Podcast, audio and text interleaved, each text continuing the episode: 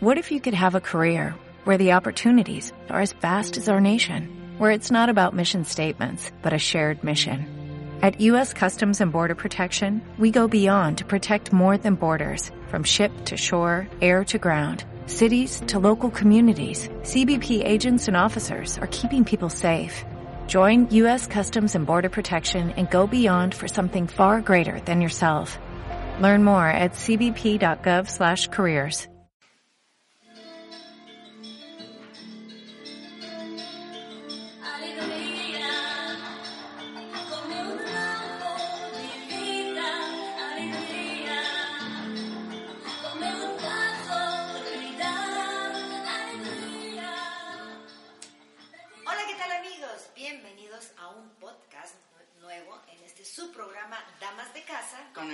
del caballero. Su amiga la doctora Adriana Hernández. Y José Carlos Aguirre les damos la más cordial de las bienvenidas a este su podcast. Estamos transmitiendo desde la ciudad de Guadalajara, Jalisco, México. Para usted que nos escucha más allá de nuestras fronteras, muchísimas gracias. Y recuerde, si le gusta esta entrevista, pues compártala con sus amigos.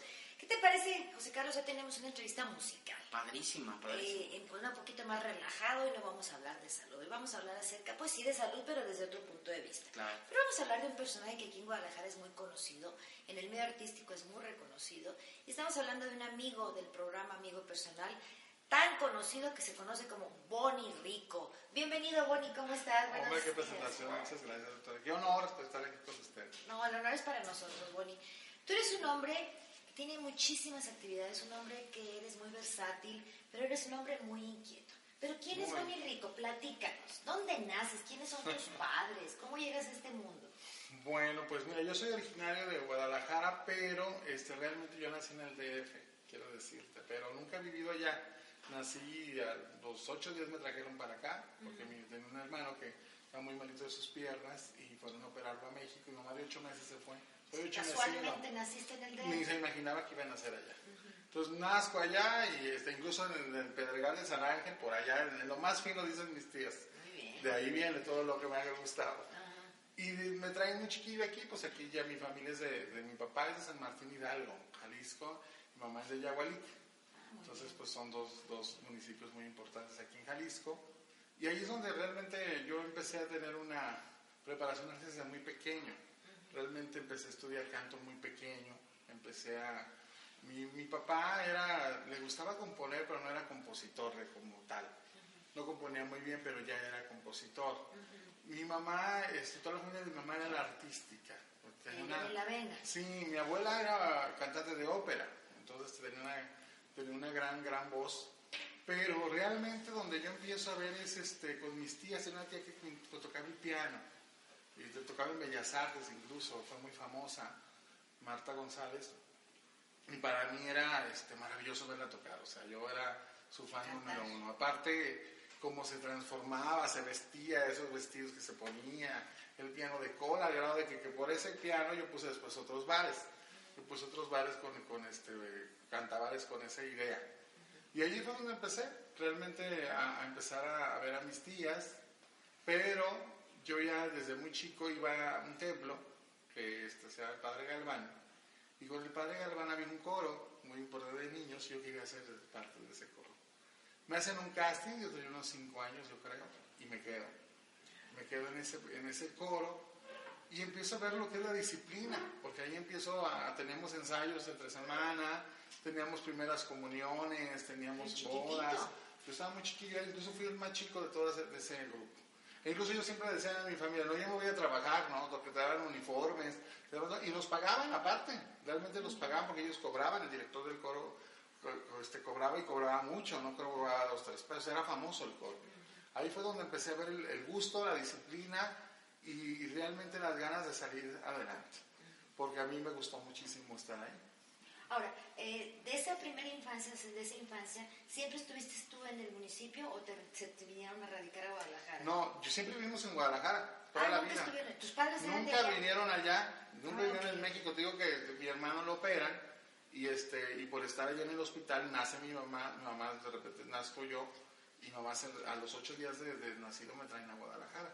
Nosotros, eh, incluso yo estoy registrado en Techitlán, Jalisco, porque mi papá ahí radicaba, era gente de, de este, era como se dice, como, mm, Ejidatario. no, no, no, no, no, como inspector, se podría Ah, decir. ok. Era un inspector de, como del ayuntamiento, se podría decir, pero tenía un puesto muy importante y ahí en, en, en Jalisco, donde me regresaron, ahí duramos hasta un año, hasta que nos regresamos a Guadalajara y ahí quedamos. Bueno, y ese niño que soñaba, desde chiquito tú soñabas con ser cantante, esa Sí. era tu vocación inicial. Yo sabía que iba a ser artista, siempre supe eso. Yo me acuerdo que ya, bueno, aparte de esa fue la primera experiencia, pero después pintaba, aquí había en Guadalajara un, un lugar en el, en el, este, un parque que se llamaba Agua Azul. el Agua Azul. Claro. Que Y me existe. el que todavía Sí, existe incluso. de. Y yo daba en clases de pintura y yo era ahí feliz. Aparte, una de mis tías era secretaria del director del, del- del Agua Azul. Entonces, cuando yo me iba los fines de semana, pues era feliz porque me llevaba a su oficina y todo el zoológico para mí solo, porque me, me dejaba encargado y las clases de, de pintura y las clases de, de baile y todo lo que había ahí para mí fue una gran experiencia el Agua Azul. O sea, es que siempre desde chico tú traías la vena artística. Desde ahí empecé, desde ahí empecé, pero también tuve una abuela que todo lo que yo quería decía sí. Yo decía, es que yo quiero ser artista. Ah, muy bien, y como ella era artista frustrada, pues todo decía, no, sí. Este, quiero bailar, ¿no? Que sí, que vaya. Que quiero cantar, también que vaya. Que quiero tocar el piano, pues que toque, que vaya a tomar clases. Entonces era una, una constante... Luego vivíamos en una, en una zona, en el centro, con mi abuela, que estaba por el, por el Teatro de Gollado. Entonces estaba muy cerca la Escuela de Música y la Escuela de Artes Plásticas. Me quedaba a dos cuadras. Entonces mis tías me llevaban. O sea, oye, ya acabé de pintura, ahora no, ahora me voy de escultura. Y así era, era en una saturaste de arte. Y aparte eran siete mujeres, de todas solteras. Mi mamá era la, primera que se había casado. Entonces, pues todas disponibles con mis, con mis hermanos y conmigo. Sí, sí, era el consentido y pues feliz. Entonces, pues me di la oportunidad de estudiar muchas cosas. En ese entonces fue la primera vez que empecé a tocar este, el arte.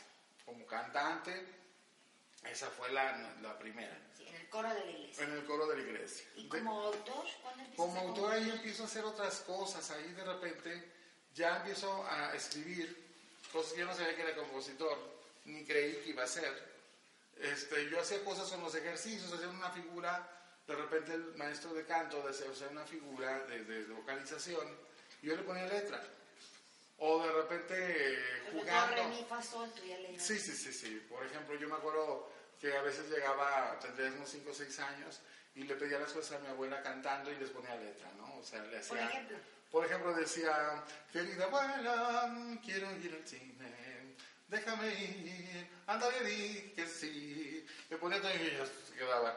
No. Así sí, así sí vas. O sea, entonces era como que escogía las cosas para poder hacer sin, sin noción de música, sin noción de, de composición, pero me salía. O sea, y me salía bien. Ya lo traías. Ya, y de repente mi abuela, no, no, no, no, déjenlo ir, pobre, porque él sí, él, él se esfuerza mucho para hacer esas letras. Y no, no me esforzaba, no me salía de nada.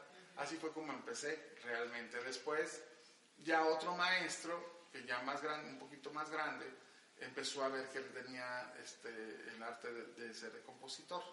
Entonces empecé a escribir, empecé a escribir temas y él le ponía la música, porque yo realmente era cantante, y no era- era músico, no era músico, pero él sí, él sí era músico y me ayudaba a poner las, las fases de, de las letras que yo hacía y les ponía tonada y les ponía todo y realmente así fue como empezó y así empecé a hacer mis primeras canciones. Ahora, ese niño empieza a crecer y ya estabas involucrado en el arte. Sí, ¿Cuál fue tu seguimiento? Porque quiero decirles que Bonnie Rico es, aparte de cantautor, eh, es diseñador floral, es, está está- es homeópata certificado, eh, maneja la terapia de flores de Bach, da clases de canto, tiene eh, restaurantes, has tenido. Entonces has tenido un- Bares. muy versátil, Exacto. pero dentro de lo que sería... pintor, pinto, Pintor. pinto, este, Y aparte amigo, que además es divertidísimo. Pero dentro de la faceta del canto, fuiste escalando, tuviste que salir de Guadalajara, viste que aquí Sí, no había sí, sí. oportunidad. ¿Cómo fue tu caminar? Bueno, aparte de otras cosas, yo hice este, audición para el SEA. Estando aquí en el Canal 4, este, yo había audiciones para el SEA de niños, ¿no? Y pues ahí voy, yo llévenme, llévenme, por supuesto. O sea, yo quería estar en todo. Y, y mis tías y mi mamá, no, no, no, claro que no vas. O sea, porque aparte mi papá era muy especial. Le gusté, entre le gustaba y no, pero me decía sí, pero entre mejor si no va, qué bueno. Pero de todos modos yo se lo explicaba. Ya había dicho que sí y ahora me tenía que cumplir. Entonces el detalle era de que cuando hice audición para... Y, y yo, fíjate, qué chistoso. hice audición para muchos grupos y quedé. Y mi papá no me dejaba. Yo me acuerdo que quedé en Timbiriche. Yo fui a hacer audiciones porque ya había hecho cosas en, en este, en- en México. México, pero hice yo primero de aquí, hicieron audiciones en Monterrey, México y aquí. Y en los de aquí yo quedé, éramos tres los que habíamos quedado. E incluso entre esas había quedado también otra amiga que se llama Carmín, que fue muy famosa después, y no, este, no me dejó mi papá. Fíjate. O sea, y yo no, sí, déjame, bueno, lloré, tal, y pues no, no me dejaron. Entonces Luis de Llano me decía, mira, no te preocupes, va a haber otras oportunidades, y que por aquí y por allá, y bueno, más grandecito hago edición para Garibaldi y tampoco me dejan. Y yo digo, no, no puedo, y quedo. O sea, todos quedaban. no te dejó. Él quería que yo hiciera una carrera.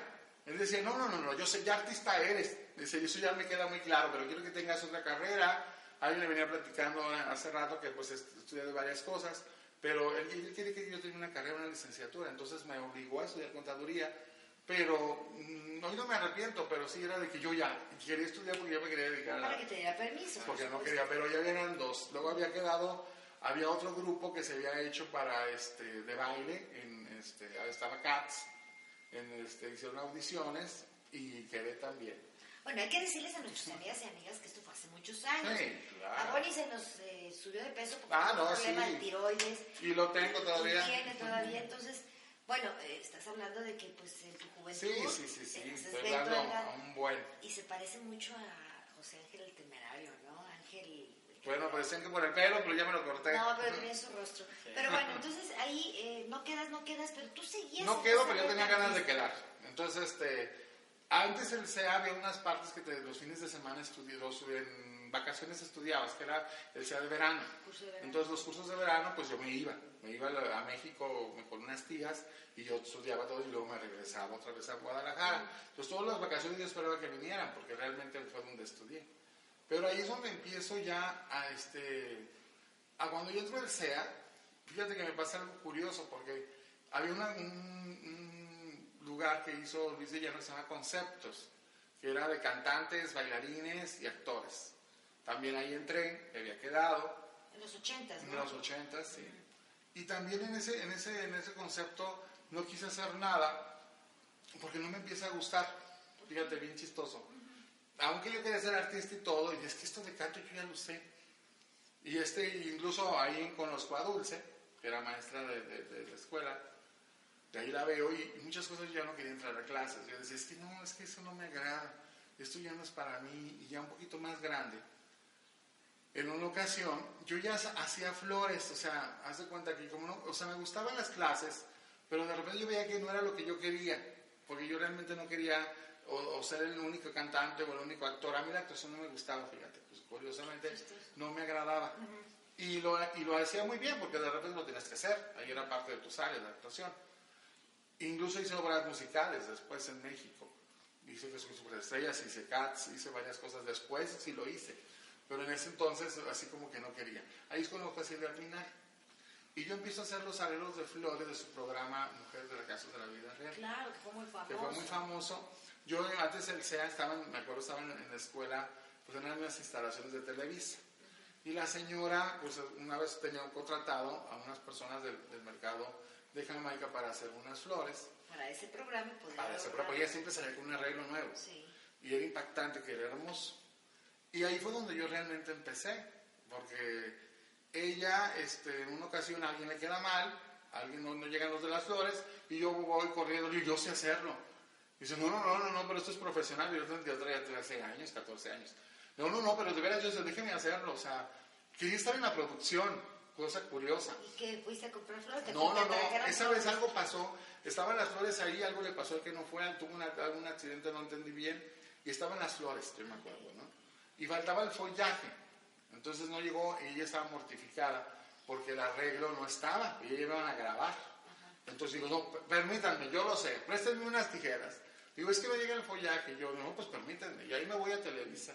Ahorita corto y pum, pum, pum, pum. Y yo cortando, de los jardines de Televisa cortando flores. Y del otro lado de la oficina el señor Azcárraga.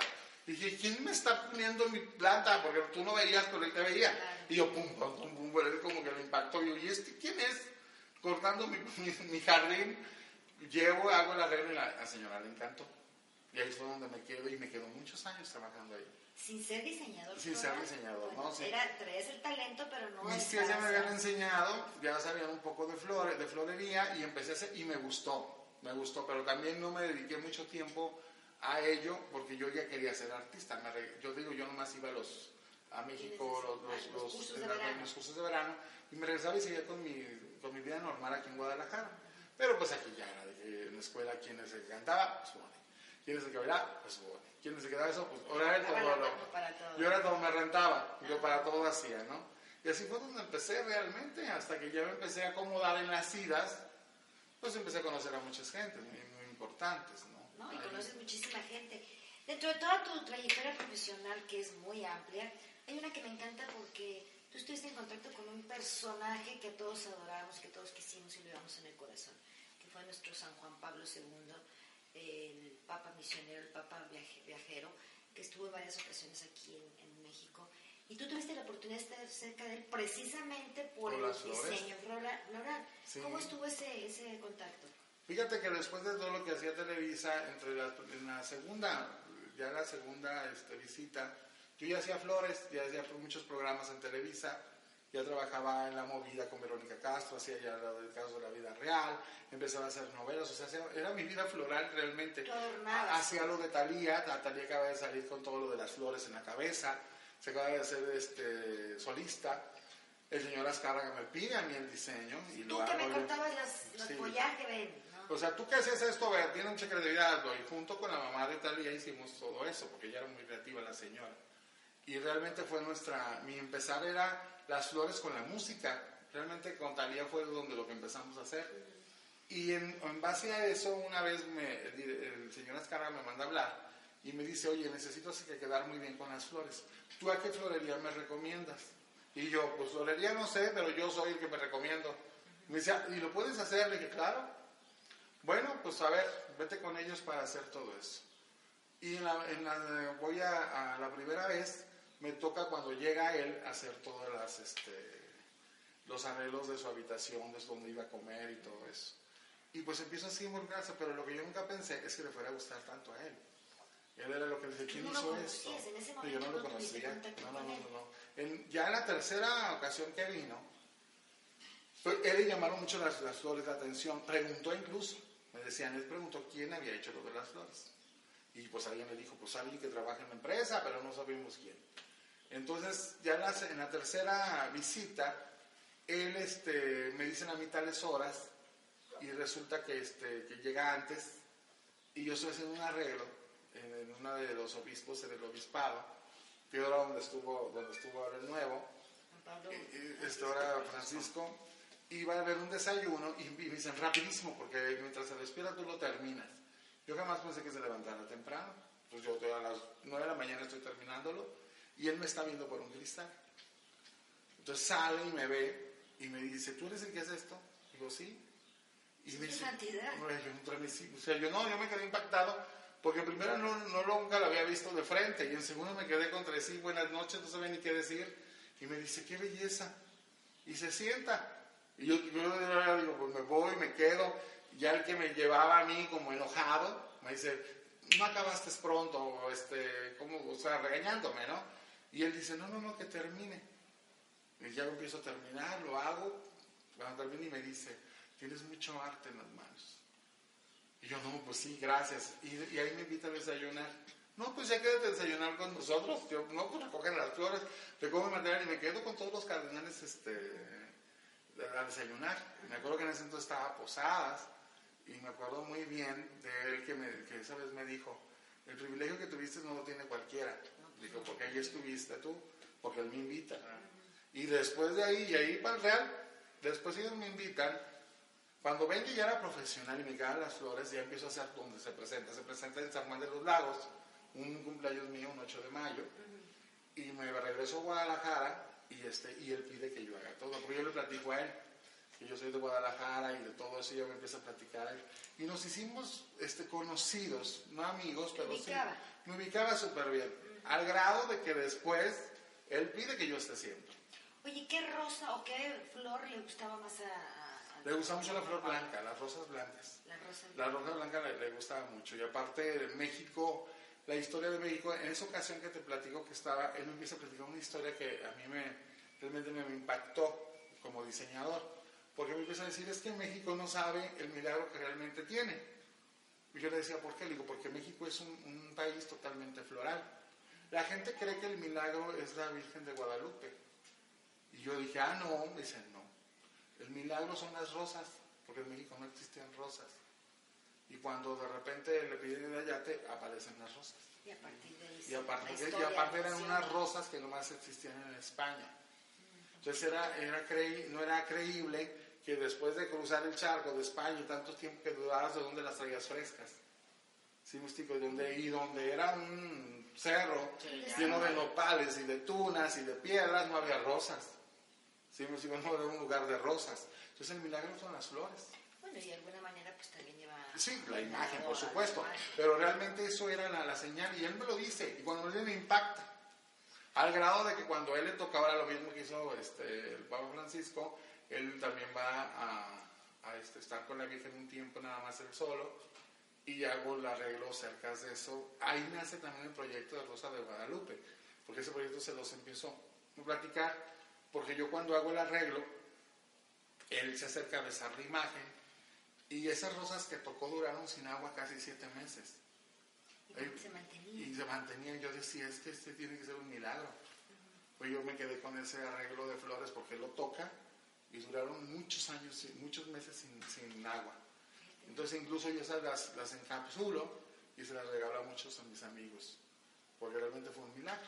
Y ahí nace eso de lo de Rosa de Guadalupe, Y por eso la sim- simbol, simbolismo, El simbolismo de la rosa y de todo eso, porque yo les platico a la gente, realmente sí fue un milagro. Así fue mi entrada. Después este, yo fui, eh, canalizaron a, a Ju- a Juan Diego, me mandan a hablar, que querían flores mexicanas, me voy al Vaticano, y sí, ahí sí hay un orgullo, porque yo soy el único mexicano que ha entrado a arreglar el, el Vaticano con flores mexicanas. No, pues si les digo. Pues ¿qué ahí eso sí ¿Qué es- ese sí, no, no. Cuate. ¿eh? No, y no lo de la boda real, porque lo de la boda real fue aparte. Pero eso fuera más importante para mí. Cuando él muere, también me mandan a hablar y flores mexicanas estuvieron en su funeral. ¿Y cuál es la flor mexicana que llevabas desde aquí que pudiera trasladarse? Muchas, había muchas que Se se trasladaban. Son- sí, no, no congeladas, porque luego no se pueden, no se pueden trabajar. No, se van en botón y se van en, en unos este, contenedores Fríos. fríos que encajonadas con, con- con cajas de cartón y llegan perfectamente. El tuli- por ejemplo, hay uno, allá yo usaba tulipán, pero el tulipán mexicano que se da, a él le gustaba mucho, porque el color no se da mucho en Europa y aquí se da más. Y la gente pensaba que realmente es holandés. Pues sí, pero nos llevamos de aquí a allá. Parece que me llevé a Cocos a Colima, pero pues así es la cosa, ni modo. Girasol, la rosa. El, gira- el girasol ruso no es mexicano, pero se da más en México. México tiene la gran ventaja de ser la yo siempre les digo y le diré a todo el mundo, México es la ciudad de las flores, no es Holanda, porque Holanda nomás tiene el puro tulipán y dos, tres más y nomás en, en primavera. Pero México todo el año las tiene, México es el, el lugar de las flores, es el- la ciudad de las flores. El país de las Y flores. tenemos una, desde una ciudad que es Xochimilco, desde nuestra historia, este, desde, los azte- desde los aztecas hasta la fecha. Entonces todo lo que se siembra aquí se da y se vuelve mexicano porque ahí tenemos el clavel, el clavel que para nosotros se da a montones, ya en España ni se da. Pero es Entonces, originario de pero es originario de España. Pero todo el mundo piensa que es mexicano. Hay muchas que no se dieron aquí, pero bueno, el Alcatraz, el Alcatraz es totalmente mexicano. Este, también en el funeral de María Félix me tocó en Bellas Artes. Este, ella me pidió precisamente hoy que cumple un, un año. Sí, un Es un año, un aniversario luctuoso. luctuoso. 14 Ahí me tocó decorar este, su, su, su velorio y fue impactante. Y, y fue puros alcatraces porque ella quería alcatraces. Sí, le gustaba, ¿no? Y, te- y también el trabajo de nuestro Diego Rivera. Sí. Bueno, y entonces dentro del diseño floral, pero luego también empiezas tú a trabajar con grandes artistas, primero como corista, Sí. porque no eras, eras bien inquieta. Siempre andaba en todo, y hacía audición para todo y quedaba. Bendito Dios, que en otros cosas no quedaba, pero luego no me importaba, era como que no, pero luego quedo. O sea, era como picarme la cresta, ¿no? Sí, después ya me este, empiezo a hacer audiciones. En una ocasión también, bueno, ya conocía yo por, por Pedro Plasencia y Carmen Salinas a, a, este, a Juan Gabriel. Y ahí es donde yo hago audición y quedo como entre sus coros. Aparte de que, bueno, hago otras cosas que la gente ya sabe, que le escribo. Y este, y Tú pues, le escribías canciones, o sea, componías canciones y él las remataba como de su autoría. Sí, yo, y no nomás yo, eran varios. eran varios. Yo más bien le quise entrar a ese rollito de que véndeme la canción, ¿no? Y véndemela, porque no era robar, porque nunca nos robó, porque luego lo aclaro, nunca nos la robó. Nosotros se las dábamos con alevosía y muchísima ventaja a veces. Claro. Pero el detalle era de que este, en ese entonces pues estábamos muy jóvenes todos y no, yo no creía ni pensaba que a lo mejor esto él me iba a dejar. Porque para mí hacer una canción era quitarme nada más un cabello. O sea, realmente componer para mí no es un, no es un trabajo, es un gusto. Entonces hacer una canción, hacer dos canciones, a lo mejor para la gente era más importante decir, no, pues es que, ¿por qué no le ponen el nombre de él? Pues sí, pero en ese entonces yo era menor de edad, todavía. En ese entonces no medía las consecuencias. Incluso le comentaba después a alguien que, este, que a veces fue mejor negocio para mí que para el autor, porque a veces yo pedía una cantidad bastante elevada creyendo que iba a vender y a veces no lo vendía. Entonces, pues yo, ya recibía. Pero realmente no fue lo malo que hice. Yo pienso que no me arrepiento de ese, de ese momento. Quizás para otros sí es, porque les gusta más el ego y la fama. Yo el ego y la fama la tuve, la tengo y no vivo de ella ni viviré. Es algo que lo tienes y te lo quitas y te lo pones. Entonces yo lo he visto así. Y también les comentaba que tampoco me hubiera gustado, porque como fui corista de varios artistas muy famosos, veía que no tenían libertad. Y no la tienen.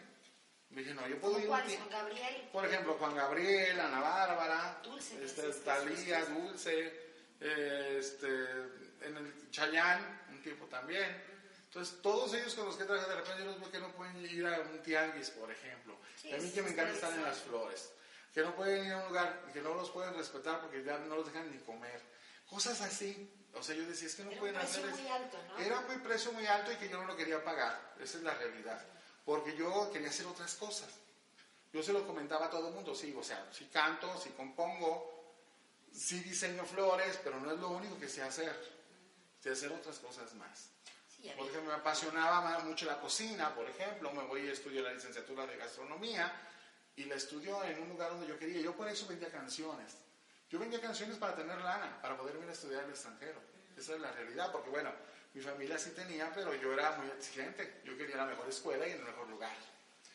Entonces, Entonces, también dentro de, la, dentro de tu vida, de tu trayectoria, pues también se introduce lo que es el- comida. la comida entra, sí, entró Se como chef. nota, se nota, mi amiga. No, y bueno, independiente, no, y era cuando más delgado estaba. Era, o sea, eso no era por eso. Más bien, este, empiezo a hacer cosas este, para otras gentes. Yo me acuerdo muy bien ahora que nombramos, por ejemplo, a María Félix. Yo la conozco en París este, y estudió pintura con su esposo, con el último. Estudió pintura, ahí estudió con él, con Piaf. Y a mí, para mí, fue maravilloso estudiar, ser alumno de él, porque es un gran pintor. Entonces ahí yo le hacía todo, yo incluso iba con María y le hacía flores, y le hacía Y le comidas, cantaba. y le cantaba, y le hablaba de Guadalajara, que amaba Guadalajara, porque ella se sentía de Guadalajara. Entonces si yo decía, es que yo vengo de Guadalajara, no, pues ella feliz. Y luego de repente yo venía para acá y le traía de Guadalajara a París, me llevaba virote, me llevaba y ella feliz. Entonces llevamos una gran amistad, ¿eh? Yo pues, realmente, ella cuando muere me pide a mí, entonces mucha gente sabe, digo, quiero que sea en Bellas Artes, porque yo sé que ahí me van a llevar, así me dijo, yo sé que me van a llevar, pero no me importa ahí, me importan mis flores. Sea, tulipanes, no, sus sus alcatraces que le gustaban. Pues es interesante, ¿qué te parece, José Carlos? ¿Qué les parece, amigos? Y sobre todo, pues si usted quiere conocer más acerca de la trayectoria y la vida y figura de Bonnie Rico, ¿tienes tu, tu página? Tu- Sí, mi Face, pueden, pueden ahí checar, ahí tengo todo, es este Moni Rico, así. Veo en sin H, Y Rico, ahí nos- me pueden este, seguir. Si Y ahí estoy, algo. ahí se pueden comentar algo. La, la página la quité yo porque luego ya no me gustó, porque era tanto lo que hago que ahora lo estoy modificando. Pero La a través del. Face pueden hacer contacto contigo. Claro y vamos sí. a hacer una segunda parte, vamos a eh, cortar un poquito para descansar y agarrar ánimo y sobre todo descansar un poquito para continuar con la segunda parte. Como maestro, pues ha creado y ha llevado de la mano a muchos artistas y hoy tenemos invitados a algunos de sus alumnos y queremos que también compartan con nosotros. Este es un pequeño tributo, podríamos Claro. decir, un pequeño homenaje a nuestro amigo. Muchas gracias. ¿Qué te parece? Muchas gracias. No se vaya, continuamos en una segunda parte aquí de Damas de Casa. Con el punto.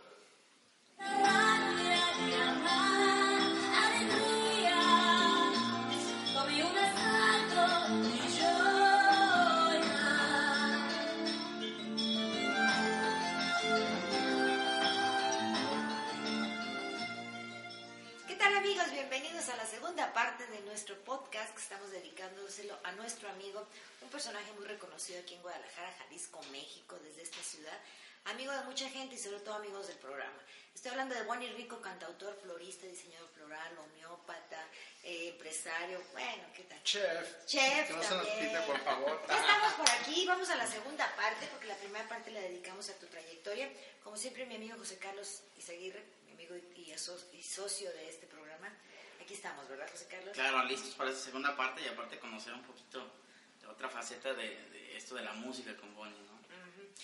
Bueno, pues dentro de las múltiples aristas que tiene tu vida, una es la canción, la, el, el enseñar y creaste una escuela de canto.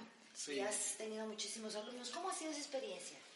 Pues fíjate que al principio este, yo no lo iba a poner, pero luego empecé a ver que, este, que muchos de mis alumnos que no estaban estudiando canto sino florería o X cosas querían cantar. Fíjate, pues, nació con yo haciendo, eh, preparando gente para florería, hago un festival cultural.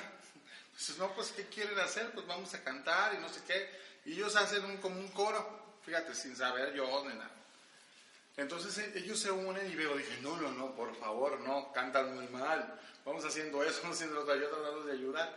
Entonces los empiezo a dar clases sin poner escuela de canto a tres. Y de ahí fue donde empecé a, a- a nacer la escuela de canto. Después ya me voy a Bellas Artes y estudio el licenciatura de maestro de canto y vocalización. Entonces también es otra cosa que se me, se me dio este, para enseñar. Y empiezo a dirigir varias cosas. Los coros de Juan Gabriel, por ejemplo, yo los dirigía.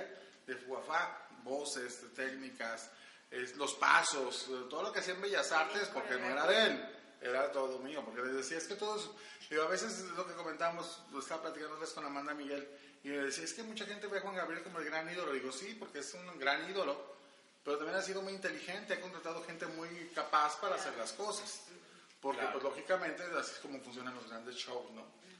Y realmente aprendimos muchos ahí, yo aprendí mucho de él, de, de- de Alberto, pero lo que más aprendí fue hacer las cosas bien, porque es muy exigente, no creas que era cualquier cosa, o sea, le gustaba, si lo vas a hacer, aprende con los mejores o en la mejor escuela, y yo también tengo esa idea.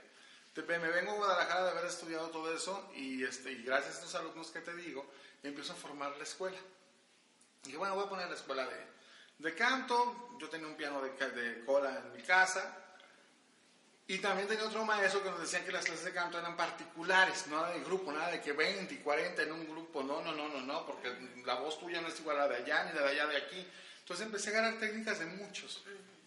Aparte, yo estudiaba ya canto con, si, contando ya los últimos de Bellas Artes, con toda la licenciatura, fácil tuve como unos 23 maestros de canto diferentes. Entre esos Dulce, entre esos Amanda Miguel, entre esos mismo Juan Gabriel. Entonces agarraba un poquito de lo mejor de todos. Entonces yo dije, bueno, yo creo que puedo ser buen maestro, pues ya tengo, soy una- un chilaquil de todos. y dije, a lo mejor puedo, puedo a lo mejor dirigir a alguien bien. Entonces fue donde empezó realmente, no era que fue jugando, jugando. Y así fue donde empecé. Pongo mi bar, pongo un cantabar, que se llama Mi Manera en Guadalajara, y la verdad es un bar que empieza a tener mucho éxito, porque era un bar que terminaban del Palenque a Guadalajara, por ejemplo, terminaba Yuri. Y nos vemos en el bar de Bori, no, hombre, se llenaba el bar a lo que era, me lo clausuraron no sé cuántas veces sobre su cupo. Bueno, era tremendo.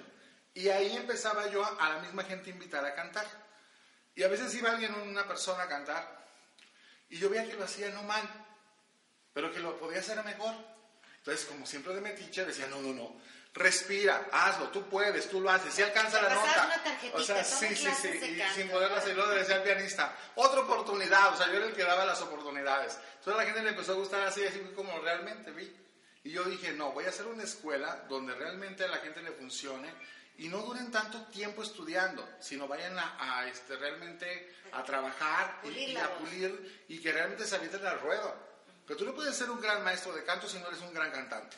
Claro. Porque luego yo tuve dos, tres maestros, dos, tenía dos, dos, te voy a decir nombres, pero yo tenía un maestro de canto que no sabía cantar. Y yo decía, ¿yo qué hago aquí? Pero si te enseñó. Pero no, claro, porque me enseñó la seguridad. Era una persona que una persona tan segura, tan segura que no cantaba y daba clases de canto. Yo dije, eso sí, seguridad, no te arrugabas. Y yo, pero yo decía, no puedes ser un maestro de canto cuando no, tú no vives la experiencia de- del público y de un foro cuando dices no. Y después estando, empecé a hacer dúos, empecé a hacer dúos con muchos amigos cantando, empecé a cantar con Lila Dediken, con Dulce, con Manuela Torres, con muchísima gente empecé a cantar y empecé a ver que hay que hacer segunda no era tan fácil. Entonces ahí empecé a tener, después de conmigo con Gabriel canté muchas veces. Entonces yo decía, no, esto tiene que funcionar y voy a hacer mi propia escuela. Y así es como funcionó. Era, era una escuela popular funcional. Sí me explico, pero no los llegaba al, grado de cansarlos, de decir, pero a veces el mismo mexicano, y de ver hasta cualquiera que estudia canto, ay no, ya los al año dices tú, ya me harté, ya mejor no voy. Entonces yo no, yo para pronto, a los tres meses, órale, como cascan, y vamos a ir a un bar y les decía a todos mis alumnos, mañana nos vamos a tal bar a ta- cantar y todos va a hacer su, su prueba. No, pues puestísimos. Y al otro día era de que todo el mundo se aventaba a cantar y pues era padre en la escuela, porque te divertías y decías, órale, así es como va. Y al otro día, pero luego después, a ver, fulanito, ven. Ya que se te quitó el cohete, muy mal esto, muy mal, pero solo, nunca lo regañaba en grupo. Esto hiciste muy mal, esto no, perfectamente que estés cantando así, pero esto no se hace. Y, y ahí corregía. Y me funcionó. Sí, me- daba mucha seguridad y me funcionó. Creo que aquí fue mi escuela y así ha sido. Sí, soy regañón. Yo creo que, bueno, aquí te van a Estricto, decir, después soy estricto, pero soy una persona que como ya lo viví, este, a veces corrijo por experiencia y yo sí veo que alguien tiene una gran voz, algo que luzca más. Y yo creo que un gran cantante, un gran maestro de canto tiene que hacer lucir al cantante y al alumno. Claro. Y a veces eso es lo que me ha gustado, de ser maestro. Porque no es lo mismo ser artista a ser maestro. No es lo mismo saber qué enseñar. Y eso creo que se me dio también. Bueno, pues dentro de los múltiples eh, personajes y múltiples alumnos que han estado acudiendo ahí con él y que obviamente unos ya no, ya no están yendo, unos ya se lanzaron. Unos ya se lanzaron, ya son famosos, claro. Toño Mora que no pudo llegar, Antonio Mora que es un intérprete de canción vernácula, de canción mexicana Sí. y eh, que estaba por llegar aquí, tuvo un incidente, pero le mandamos un abrazo y ya lo tenemos en otra ocasión. Tenemos aquí a nuestra dama invitada, que ella es eh, alumna de la escuela de Boni, alumna de Boni, pero quisieras que nos platicáramos un poquito, Arcelia Hidalgo, bienvenida. Gracias, Gracias por estar aquí. Hola, ¿qué tal? ¿Quién es Arcelia cómo es que te dedicas a la música? ¿Cómo rompes el hielo? ¿Cómo decides dedicarte a la música? Eh, bueno, este, lo hice por... Originalmente fui a las clases de Boni de las Flores. Es que es mi maestra doble, yo soy, es mi alumna doble, da- toma clases de florería y toma clases de clases canto. de florería y ya estando ahí, pues haciendo los arreglitos empezamos a cantar y me dijo, oye, cantas bien, pero te hace falta mucho. Y pues hay que enseñarte técnicas, hay que enseñarte este, formas de mejorar eso, por el placer de cantar. Claro, tú no te dedicas comercialmente a esto, o sea, no te presentas en Mm, lugares. y No, eso. no, es este Con la familia con la solamente. familia y el gusto de Ah, hacerlo y tratar Pero de, lo va a hacer, de lo va a hacer. mejor, claro. Ya, ya que aquí el maestro autorice, pues Tú eres cirujano dentista. soy cirujano dentista. profesión y además eres maestra. Soy maestro de secundaria, exactamente. O sea que no hay límites. Cuando uno encuentra el Sí. talento y tiene... Pero fíjate que una cosa que quiero que la gente le pueda servir es que el canto es una expresión tan agradable y puedes sacar tantas cosas que a lo que te dediques, a lo que seas, tú puedes ser doctor, médico, arquitecto, licenciado, lo que tú seas, qué padre que seas eso, pero el canto o una actividad artística te va a ayudar a encontrarte con tu espíritu y de verdad te vas a, vas ser mejor persona. Y si eres padre vas a ser mejor padre, si eres abuelo vas a ser mejor abuelo, y si no vas a ser el tío, el vecino y el más querido, porque el arte te ayuda mucho a involucrarte a ser más humano. Claro, la Y emoción. ese es, ese es de- y trabajamos con emoción, entonces por eso ayuda mucho. Así que la gente que le guste cantar y quiera, no, pues es que a mí me gustaba, pero no, ya estoy en la casa, ya que voy a andar ya estoy estudiando. muy grande, ya estoy muy grande, ya para que ni que vaya a ser profesional. No, no, no, no, no, no, no. Usted venga conmigo o con quien quiera, pero estudie canto y vea que le va a ayudar mucho. Bonnie Rico, usted lo puede contactar a través del Face como Bonnie Rico con Y y Rico así como tal cual. Bueno, Arcelia, ¿qué te parece? ¿Ya estás preparadita como para A que ver, nos cantes vamos. una para ver cómo Claro va sí. esas clases? Para poderla, como es una pruebita, ¿no? Sí, sí, sí. Me va a calificar aquí. Bueno, aparte hay que recordar que no cantaba mucho, pero este, llegó muy nerviosa en su momento. Y bueno, escúchenla a ver qué opina. Vamos a escucharte. ¿Qué, qué nos vas a interpretar? Una canción que se llama Ahora que soy libre. La interpretaba... Ma- Manuela nuestra Torres. queridísima Dana Torres. Que usted y yo nos conocemos por Manuela Torres. Sí, estuvimos en una presentación con ella ahí en un, en un lugar muy especial, sí, es Sí, cierto. muy amiga mía y la tengo muy presente. Cada que veo a Manuela me acuerdo de usted. Pues espero que yo también la tengo por ahí grabada, espero que ella se acuerde de mí. Ah, no, sí, Sí, claro que sí. se Pues acuerda. adelante, Arcelia. Gracias. Ahora que, ahora que soy libre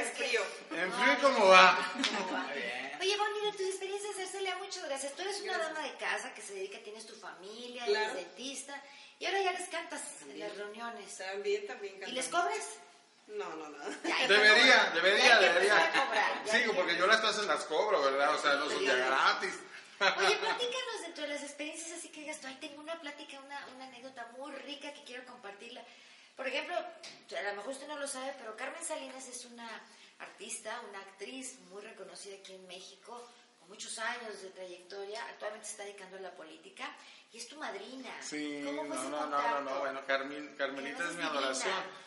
Pues ese contacto fue por prim- primeramente por el, este, el esposo, que es un Pedro Plasencia, es un gran, gran músico, un gran, una gran persona. Ahorita está malito, la verdad, que yo sí este, estoy muy triste por eso, pero él fue uno de los grandes arreglistas de Juan Gabriel. Él fue cuando yo lo conocí ahí realmente, a Pedro Plasencia, papá.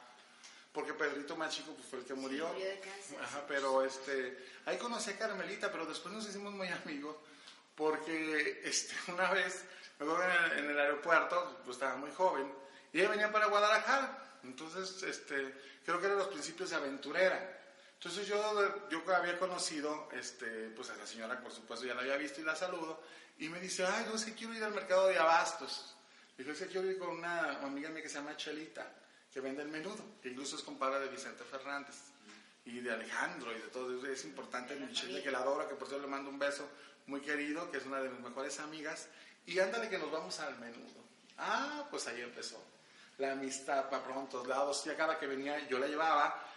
Nos veíamos, después el chato querido, que era maravilloso, iban a la casa, yo iba también incluso, y así tuvimos una amistad de muchos años, cada rato nos yo iba incluso, me quedé muchas veces en la casa de Carmelita, y era de levantarse y a ver, yo sé hacer los chilaquiles, sé Carmelita, así como vas, y te traigo panela, y te traigo jericayas, y te traigo todo, y como vas, sí. Y yo le comento una cosa a la gente, realmente Carmelita, en su cocina, tenía las mejores gentes, ¿eh? tenía a esa señora Azcárraga, a gente importante, comiendo frijoles con virote porque les encantaba y porque Carmelita se los llevaba. Imagínense todos los negocios que no cerraba ahí en su cocina. Y es maravillosa Carmelita. Como persona, como es un ser humano muy agradable. A lo mejor la gente la, la tiene como que es No, la muy quieren dura. mucho, pero la quieren mucho. Pero mm, para nada, es una persona de verdad, una gran, gran persona. Y pues ahí nos hicimos amigos y cada que viene a Guadalajara o cada que voy yo la veo y nos vemos y nos vemos con muchísimo cariño.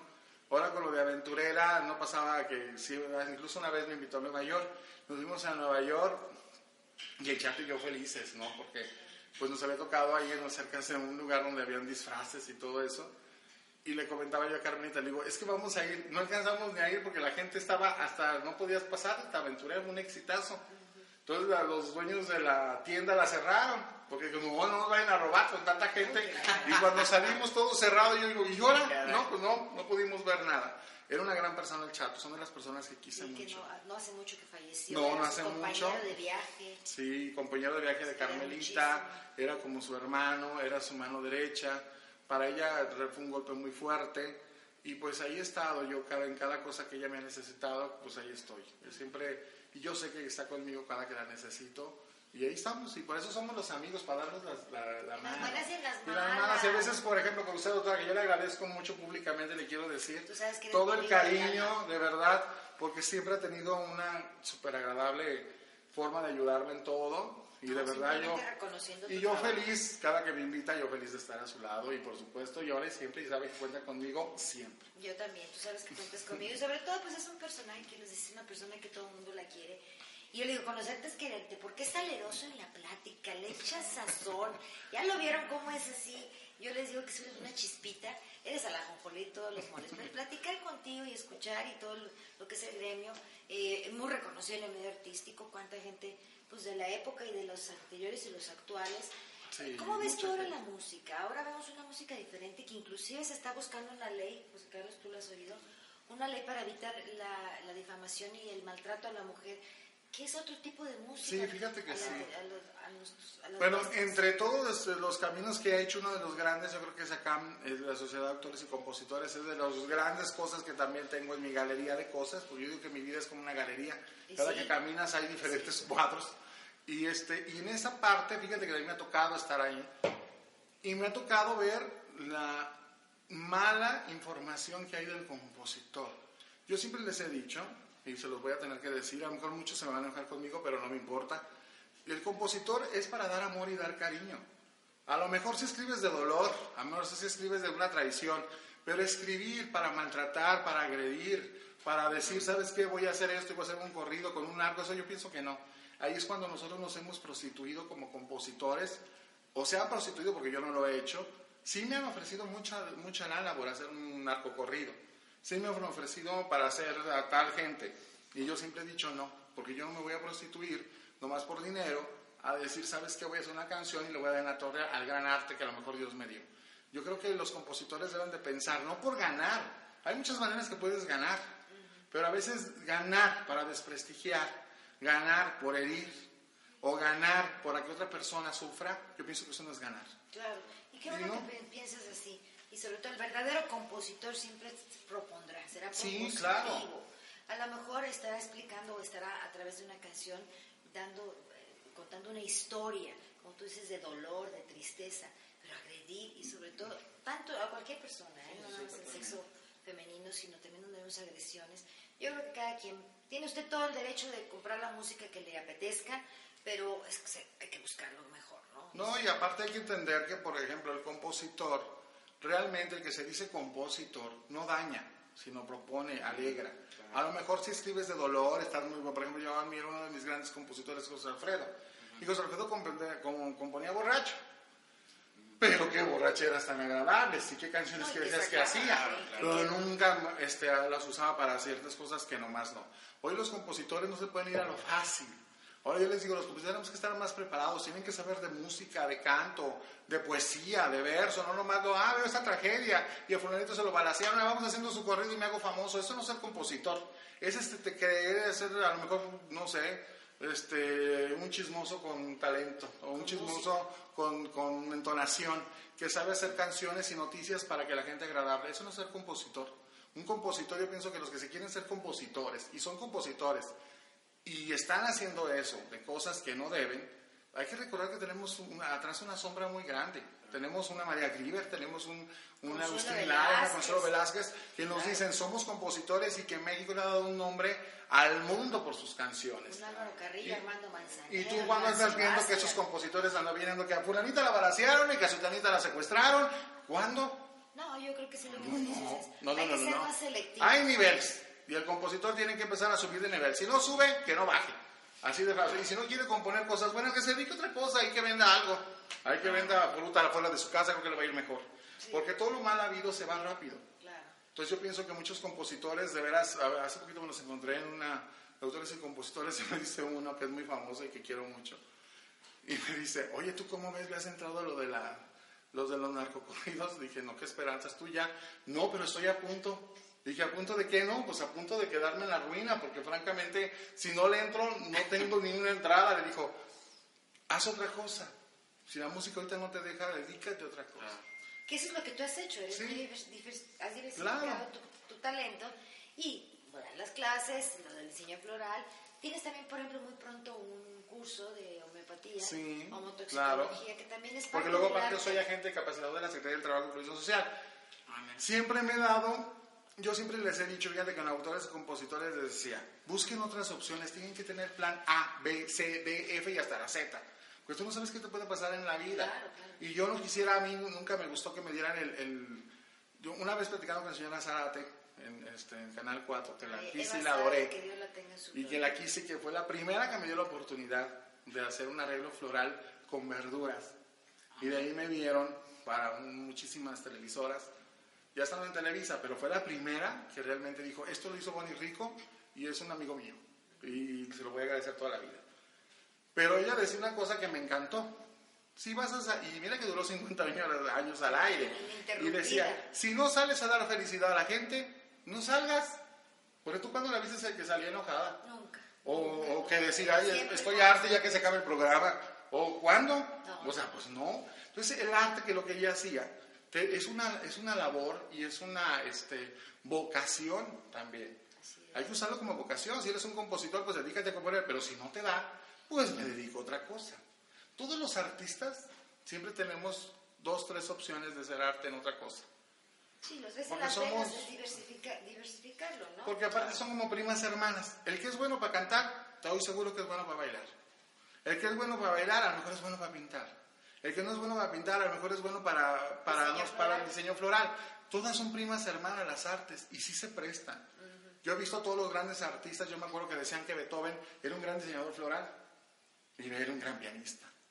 Entonces eh, Leonardo da Vinci también era un gran pintor, pero era un gran bailarín, porque le encantaba andar ahí en el, en el, en el molino rojo, sacando y sacando cosas. Entonces tú, entonces tenemos otras opciones. Si no te da uno, pues haz otra cosa.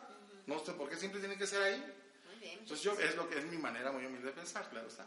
Es Bonnie Rico, sí es Bonnie Rico, no lo vamos a cambiar. Yo le digo, ser una plática. Espero que no nos corten por dos veces, pero bueno, en fin. Es una plática aquí en una casa, en una sala, como si fuera la sala de su casa, sin nada de rigidez, todo muy holgadito, muy cómodos, porque queremos precisamente que usted se sienta como en familia y si le gustó la entrevista, bueno, pues compártela. Antes de que se vaya Arcelia, Arcelia, platícanos un poquito cuál es tu plan y tu proyecto a seguir. ¿Vas a seguir con las clases? ¿Qué más Claro, vas a hacer? este, quiero terminar lo de, lo de diseñador floral y por supuesto continuar con lo de, con lo de canto porque este, es este, muy, muy bonito cuando ya te van dando seguridad. Porque una cosa es que cantes en la casa y ahí en lo que andas barriendo y demás. Y otra cosa cuando ya lo haces este, con, una, con una técnica que te están asesorando. Y me decías que en tus inicios musicales tú también perteneciste al coro de la iglesia y ahí fue donde tocaste. Ah, sí, ahí, ahí tocar la empecé, guitarra. ahí empecé a tocar. Todos empezamos en la iglesia. Yo no, manera. fíjate, yo no era, yo no, a mí nunca me llevaron, yo No, no ibas de los de la limosna pasando, o sea, Ah, sí, siempre uno se ha. Y es un arte para volver a pasar para que te vuelvan a echar. Desde ahí Ahí empieza el está. arte. Ahí está. ahí empieza. Arte es que agarre la cámara, claro, todos tenemos arte. ¿Cuál es tu arte?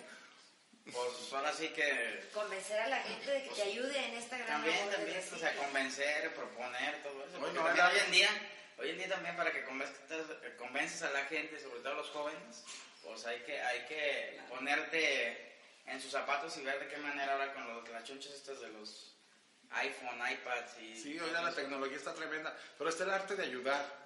Está el arte de convencer. También es un arte. Está el arte de saber decir las cosas bien. Claro. O sea, todo eso de ser conducción, la conducción es un arte y un gran arte. Claro. El saber decir bien las cosas y saber llegar a la gente que te escuche. Sí, es cierto, toda la vida tiene arte. En, los, en todos los seres humanos algo tenemos. Dios, yo creo que Dios cuando dijo que se haga el mundo, le voy a poner arte, porque todo era arte. Sí. Tú sales sale y ves una- una- un atardecer, y dices, yo que pinto, digo, bueno, ¿quién hizo estos grandes este, tonos, estos grandes colores? Dices, qué maravilla, el que hizo esto es un artista. Claro, y es Dios. Pues sí, Entonces somos creación de ellos, de Él. Yo pienso que somos artistas. Yo digo, claro está. Sí. Ahora, ¿cuáles son los planes inmediatos, Bonilla? Pues ahorita, fíjate que ahorita, bueno, estoy estudiando la licenciatura, quiero terminar la licenciatura de, de homeopatía.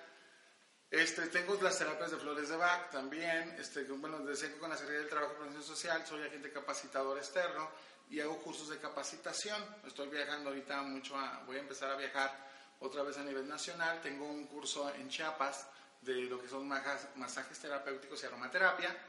Tengo otro de ramos de novia este, en abril. Tenemos otro de moxitología y homeopatía aplicada, que es en mayo, y cada mes tengo uno o dos.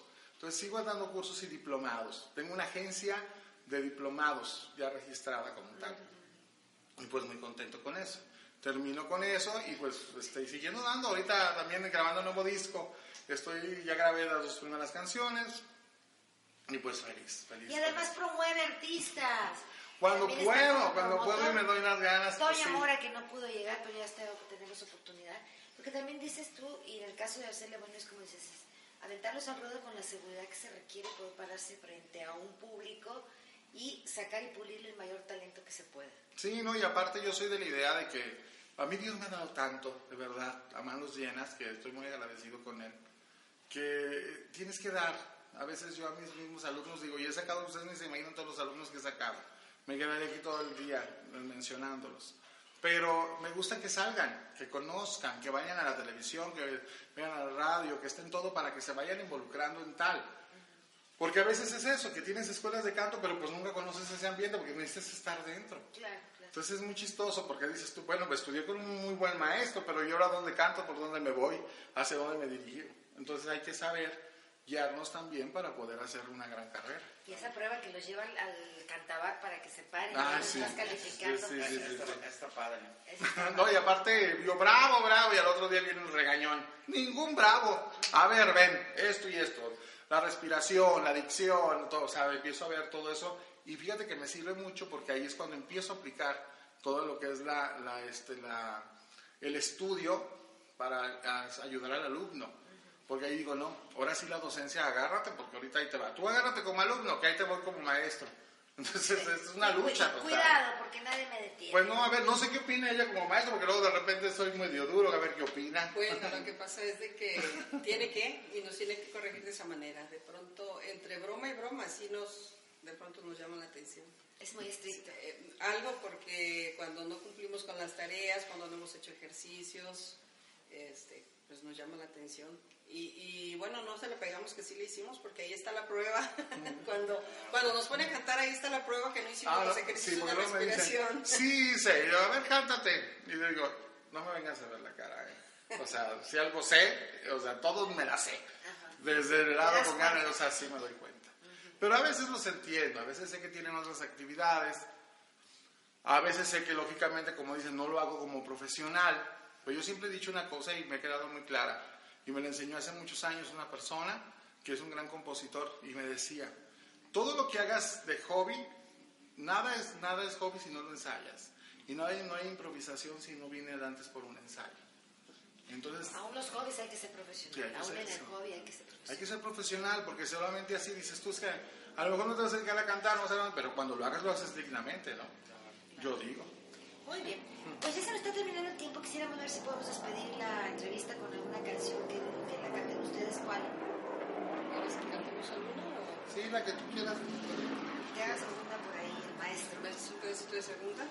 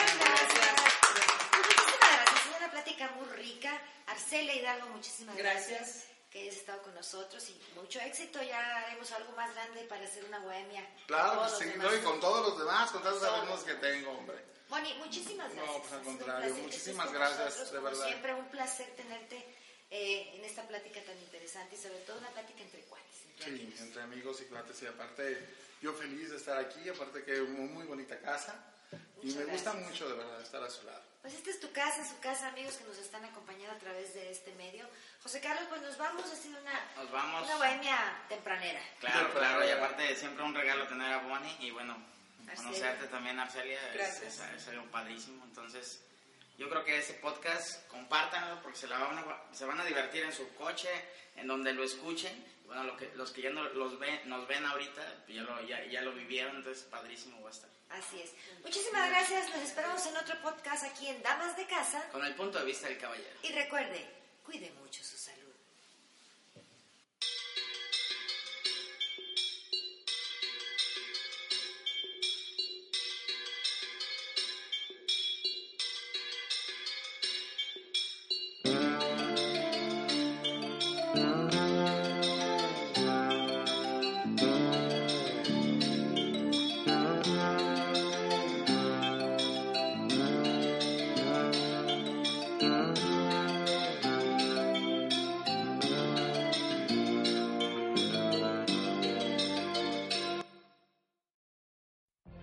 What if you could have a career where the opportunities are as vast as our nation, where it's not about mission statements, but a shared mission? At U.S. Customs and Border Protection, we go beyond to protect more than borders, from ship to shore, air to ground, cities to local communities. CBP agents and officers are keeping people safe. Join U.S. Customs and Border Protection and go beyond for something far greater than yourself. Learn more at cbp.gov/careers.